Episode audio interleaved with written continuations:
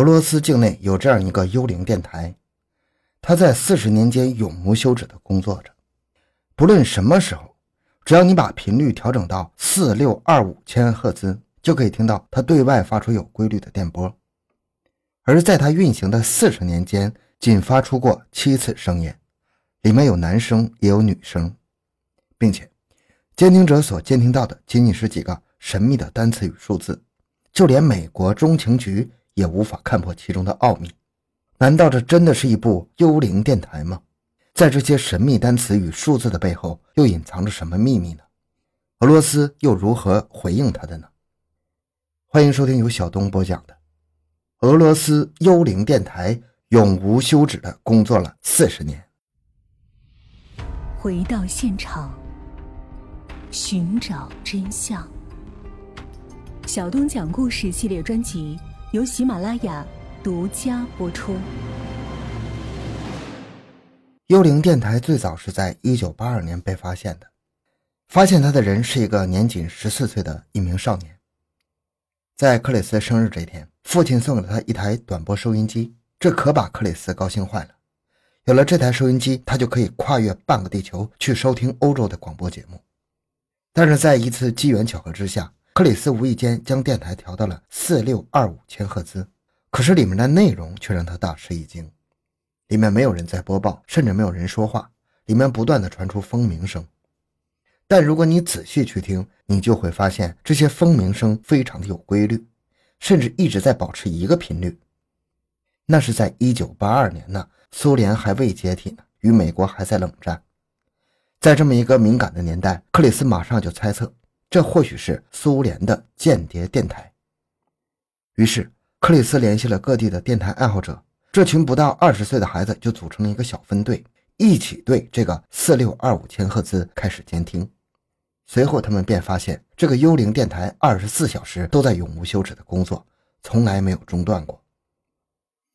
随着时间的推移，四六二五千赫兹的名气越来越大，世界各地的电台爱好者都对它开始进行监听。想要以此来窥探这个幽灵电台中的秘密，但是这个幽灵电台却只会重复发出有规律的电波，里面始终没有传出任何其他的声音。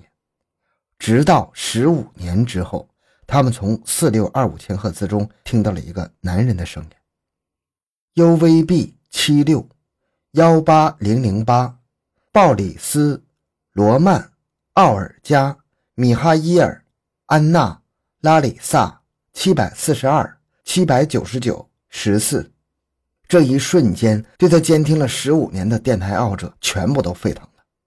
这就证明四六二五千赫兹是有人在运作的，并且只有在必要的时候才会发出声音。而这段声音更像是什么暗号？于是有人猜测，UVB 七六就是这个幽灵电台的呼号。从 UVB 七六中发出的声音是标准的俄语，这就证明这个电台确实来自于苏联。难道这真的是苏联的间谍电台吗？其实，美国中情局早对苏联境内进行的监控的时候，就已经发现了这个 UVB 七六，并对它实施长期的监听。但是，美国中情局却一直无法确认 UVB 七六的准确用途。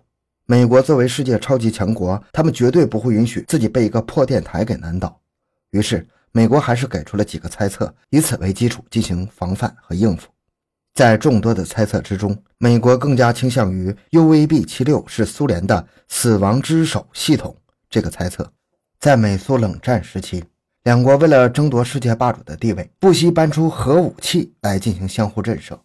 而苏联为了保证在危机时刻也能及时的进行核反击，所以就创造出了“死亡之手”系统。由于核武器的威力骇人，所以无论是哪个国家在发射核弹的时候，都需要慎之又慎。不仅仅只需要国家领导人的许可，还需要军方等多方代表经过商议之后决定是否发射。而核弹的发射密码也绝不会是只由一个人掌握。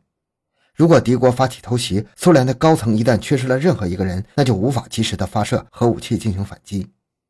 正是因为启动核武器的流程相当繁琐，所以苏联才会使用“死亡之手”这个保险措施。苏联境内有许多的信号发射点。他们就像 UVB 七六一样，在永无休止的对死亡之手发出信号，但如果有大规模的信号消失，就代表俄罗斯本土遭受了核武器的袭击，那么死亡之手便会自动向敌国发射核弹进行核反击。所以，美国猜测 UVB 七六很可能也是死亡之手的一部分，它永无休止的工作正是在向死亡之手发射安全信号。这个猜测可信度是极高的，在当时也一度让所有人信服。可是，直到1997年，UVB76 中传出那个男声，让世人对这个猜测产生了质疑。在 UVB76 发出男声之后，不仅美国军方开始对它进行追踪，甚至连各地的电台爱好者也在追踪，最终将 UVB76 的信号源锁定在了俄罗斯的首都莫斯科附近。随着信号源的锁定，美国终于坐不住了。既然不像是死亡之手系统，那应该是别的什么。于是他们向俄罗斯诚心的发问，但是俄罗斯发表声明称 UVB 七六并没有任何的用途。但是美国会相信吗？显然是不会相信的。他们仍然认为 UVB 七六一定有它的价值，并且还在对其进行持续的监听。虽然死亡之手论靠不住了，但是美国依然没有对 UVB 七六掉以轻心，同时又产生了新的猜测。那么这有没有可能是俄罗斯的无线电欺骗技术呢？美国这么怀疑不是没有道理的。在二战时期，苏联的无线电欺骗战可谓是让德国吃尽了苦头。在一九四四年的八月，苏联和德国交战期间，德国的总部接到了一则代号为“马克思”的无线电信息。这一则无线电称，南线德军失败之后，谢尔霍恩中校召集散落在外的两千五百名德军士兵，在别列金纳河沿岸与苏军正在进行苦战，急需总部的支援。德国总部收到消息之后，马上派出三支小分队，背着无线电前去救援。但当他们到达目的地之后，消息却中断了，而德军总部却仍然不停地收到谢尔霍恩中校发出的无线电信息。中校说缺装备了，总部派人去送；中校说缺粮食了，总部也派人去送。德军总部时常感觉这个谢尔霍恩中校简直就是个无底洞啊！但他们不知道的是。谢尔霍恩中校其实已经被苏军俘虏了，此时此刻正老老实实的待在苏军的战俘营。这整个营救任务持续了九个月，一直到一九四五年五月才结束。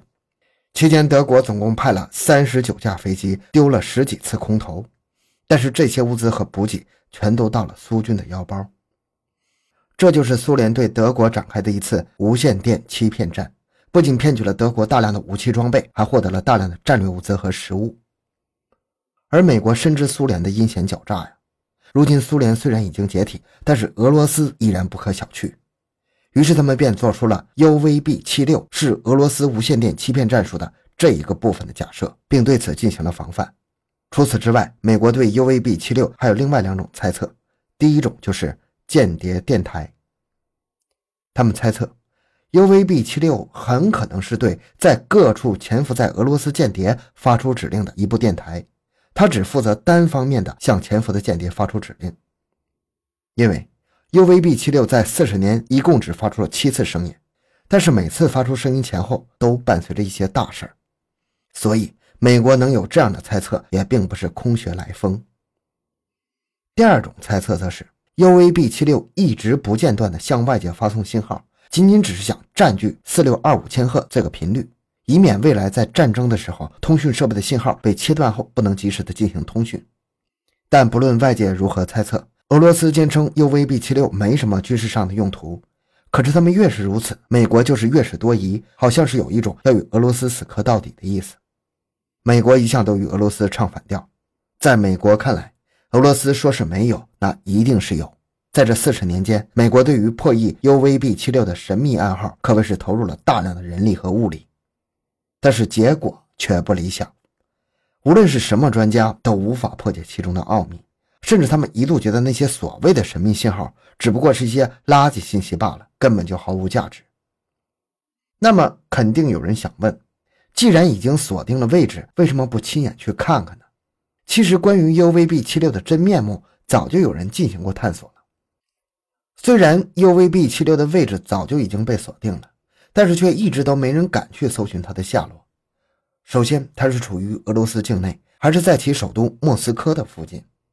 欧洲各国要跑去俄罗斯的首都附近去查探 UVB 七六是不太现实的。而对于俄罗斯的国民，虽然他们对 UVB 七六也有着浓厚的兴趣，但是外界流传的种种阴谋论也让他们始终不敢去揭开 UVB 七六的神秘面纱。一直到二零一二年，或许是当年世界上流传着即将世界末日的传言，所以当地的一些电台爱好者就想在世界末日之前疯狂一回。于是他们便动身前往了 UVB 七六的所在地。其中有一位小伙子，他们根据监听网络所给出的坐标，来到了目标地点泽洛讷格勒，这位于莫斯科的西北部，附近荒无人烟。这个小伙子在这里还发现了一个地方，类似于废弃的军事基地，附近只有几个奇怪的行人，还有一位推着婴儿车的妇女，但是婴儿车却没有婴儿，显得格外的阴森恐怖。随后，他顺着大门开始深入探索。在他所发出的视频中，拍摄到了他探索的全过程，而在最后，他找到了 UVB 七六存在的铁证——工作日志。这个小伙子在这栋废弃的建筑里发现了 UVB 七六的工作日志。事后，他将日志全部扫描下来，传到网上，方便所有人去阅览。但是，日志有了，可是电台呢？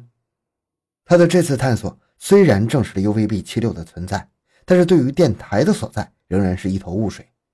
直到不久之后，另外一名网友在网络上发布了一段四十秒的视频。